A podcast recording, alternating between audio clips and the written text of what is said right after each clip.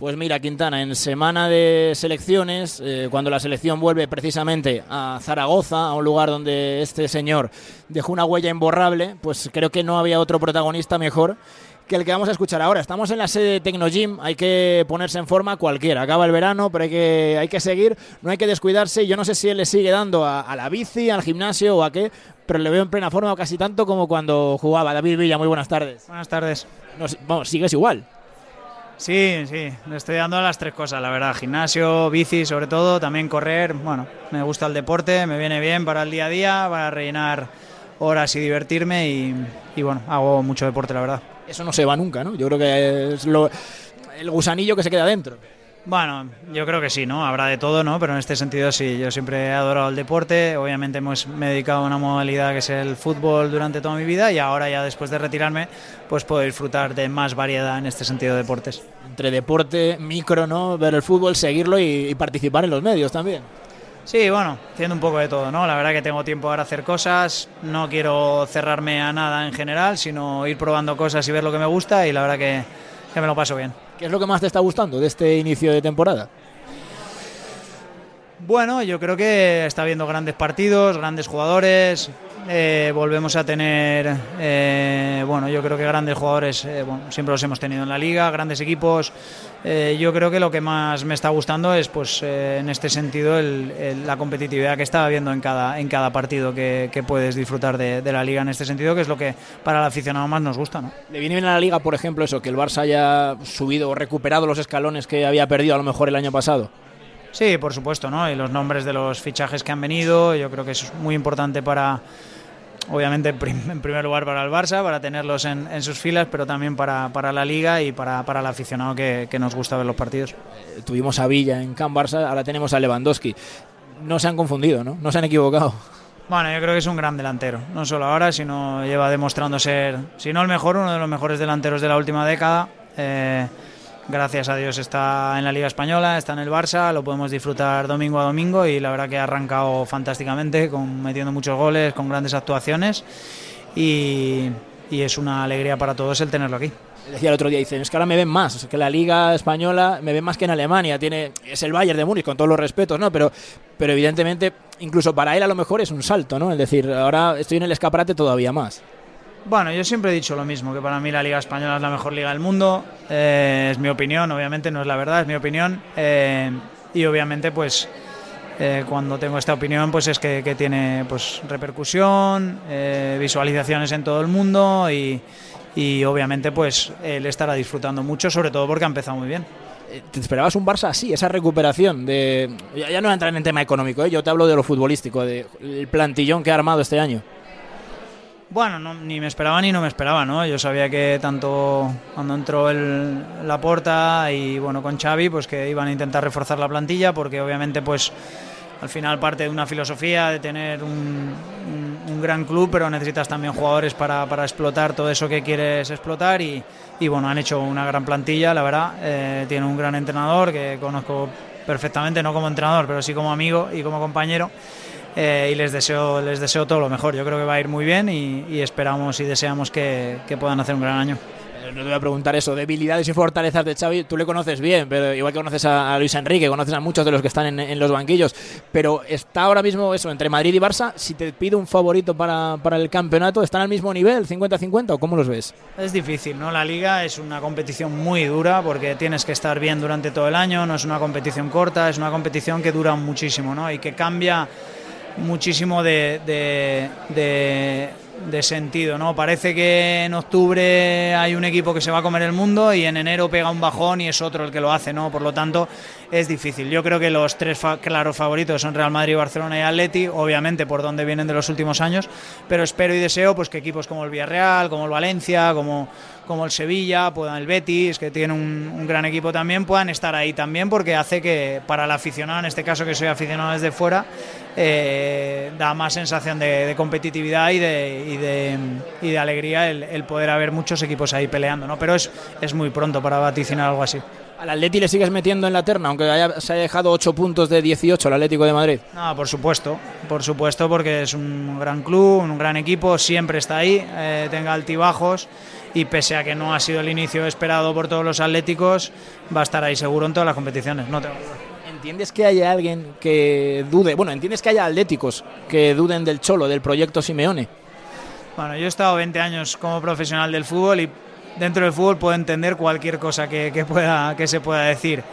En este sentido, cada uno tiene, tiene su opinión, cada uno pues es eh, libre de, dar, de dar su opinión. Yo lo que pienso es que esto acaba de empezar, que la Leti tiene un grandísimo entrenador, es un gran club y tiene una grandísima plantilla y que las notas no se entregan en, en septiembre, sino que queda muchísima temporada y, y que creo que van a hacer un gran año en todas las competiciones tú que has estado eso, 20 años en España, en, otros países a lo mejor sí, pero en España no es tan habitual 10 años de un entrenador, 10, 12 los que acabe durando, ¿no? Pero no es, habitual. Eh, ¿Eso puede llegar a pesar? ¿O al, revés? ¿O es una fortaleza que debería aprovechar el Atleti? No, no lo sé. La verdad que sí que es verdad que históricamente pues no es normal que un, que un entrenador esté tanto tiempo pero ha habido muchos casos, en este caso especiales, ¿no? Es lo bonito del fútbol, que lo normal deja de serlo y lo que no es normal o lo que no era normal, pues empieza a ser normal, ¿no? Entonces, en este sentido creo que, el Cholo ha hecho muchísimo por el Atlético Madrid, sigue haciéndolo y lo va a seguir haciendo, no tengo ninguna, ninguna duda y, y en este sentido pues sí que es verdad que no hay un histórico de tantos años en, en, un, en un equipo, pero él se lo ha ido ganando con creces, se lo sigue ganando y se lo va, y se lo va a ganar en los, en los próximos años seguro. Y en uno, un par de meses el Mundial y en unos días juega España. Cada vez que juega España, ¿tú qué sientes? Cuando ves los partidos, oye, convocatoria, rueda de prensa, entrenamientos. Pues ganas de ver los partidos, lo primero, como, como aficionado. En este sentido, eso no, no, va a cambiar. Obviamente me gustaba mucho más jugar que verlo por la pantalla, pero es lo que, es lo que hay, a todos nos, nos llega, nos pasa el tiempo. Eh, y bueno, a disfrutar, ¿no? Llevábamos tiempo sin ver a la selección, eh, lo vamos a volver a ver, encima van a visitar Zaragoza, que hacía mucho tiempo que no se, que no se jugaba ahí, un club que tengo mucho cariño, y a la Romareda y a la ciudad. Y bueno, espero que disfruten, que se preparen lo, lo mejor posible, eh, porque el Mundial está a la vuelta a la esquina y, creo que es importante el poder, el poder estar a tope tanto en estos partidos como en el Mundial. ¿Quién es el 9 de España para David Villa ahora mismo? Bueno, pues la verdad que no es un tópico el que elija Luis Enrique en este sentido, ¿no? Eh, yo creo que gracias a Dios, no solo en la parte de delantero, sino en todas las posiciones tenemos muy buenos jugadores, jugadores jóvenes pero con un peso en sus equipos eh, ya importantes y con una trayectoria importante y lo más importante es confiar en ellos, confiar en el seleccionador. Yo estoy seguro de que él sabe seguro quién tiene que ser el que, el que tiene que ocupar la posición o las posiciones en el campo para el bien de España y, confiar en que, en que acierte y que lo hagan bien. ¿Podemos soñar con que España eh, pueda estar peleando por ganar el Mundial, David? No, eh, por supuesto, por supuesto. España es una de las favoritas siempre en, en una competición como esta, ¿no? Y más con, con, los, con el entrenador que tiene y con los jugadores que tiene. Eh, luego, obviamente, pues solo puede ganar uno y es complicado, pero ilusionarnos y pensar que lo puede hacer, por supuesto que sí. Luis Enrique como entrenador, ¿no? él, apuesta mucho por el modelo. Se habla, hablando de la delantera, de aspas, de jugadores que, que podrían estar.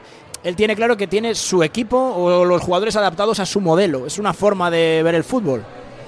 Bueno, es su decisión, ya te digo, yo no, no tengo la información de, por qué eh, convoca a unos o a otros pero desde mi punto de vista lo que tenemos que hacer es confiar en él. Yo confío en él 100%, creo que es el perfecto seleccionador para llevarnos a conseguir otro título y obviamente cuando confías en una persona tienes que confiar en sus decisiones. Son las decisiones que, que ha hecho para, para, este partido o para estos partidos y a muerte con, con él. Hemos hablado de Zaragoza, hemos hablado de, Barcelona, de Atleti, de la selección. Eh, te preguntaría por Cavani en el Valencia, ¿no? Como heredero de, David Villa. Lo único que te voy a pedir antes de terminar, David, hoy las páginas del diario Marca aparecen en blanco y negro por esa pues, lucha, ¿no? Que tenemos entre todos por fomentar el, fin del racismo, que, que se acabe en los campos de fútbol o en cualquier ámbito de la sociedad. Si alguien como tú puede mandar un mensaje, bueno, básicamente pues eh, todo en general, ya no solo por el racismo que, que, también, ¿no? sino el respeto dentro del campo de fútbol. Yo siempre he dicho lo mismo, ¿no? El, y lo hablábamos antes en una charla con los ciclistas, ¿no? El fútbol quizás es, el único deporte o uno de los únicos deportes o, de los pocos deportes donde se traspasa la línea de, del poder insultar, el poder eh, bueno, eh, decirle cualquier cosa al, futbolista y yo creo que eso poco a poco se tiene que acabar. ¿Eso por, qué, por qué pasa eso? En... Bueno, bueno, no lo sé, yo creo que será de, toda la vida, ¿no? Yo lo he vivido como, como futbolista, lo he vivido como aficionado, que escuchas a, a la gente y, y realmente me siento que me, da un poco rabia porque disfruto de otros deportes y no pasa en otros deportes, ¿no? El respeto que hay, por ejemplo, en campo de tenis, por ejemplo, ¿no? Eh, o, en, cualquier torneo de tenis, pues que no hay en el fútbol, ¿no? Desear y esperar, como te digo, yo no tengo la llave para que esto se acabe, sí que deseo y espero que, se acabe algún día y que, y que pues se pueda ir a un campo de fútbol y, ver el respeto máximo eh, dentro de, tanto dentro del campo como en las gradas. Pues nosotros acabamos aquí. David, gracias. Eh, de la mano de Tecnogin, gracias también a ellos. Que, te sigamos viendo así de, fino. Si esto es que los productos también, ¿no? los, aparatos funcionan. Y a disfrutar el fin de semana con la selección y dentro de unos meses en el Mundial y con la Liga, por supuesto. Muchas gracias. Muchas gracias a vosotros. David Villa, como decimos en sintonía de Radio Marca.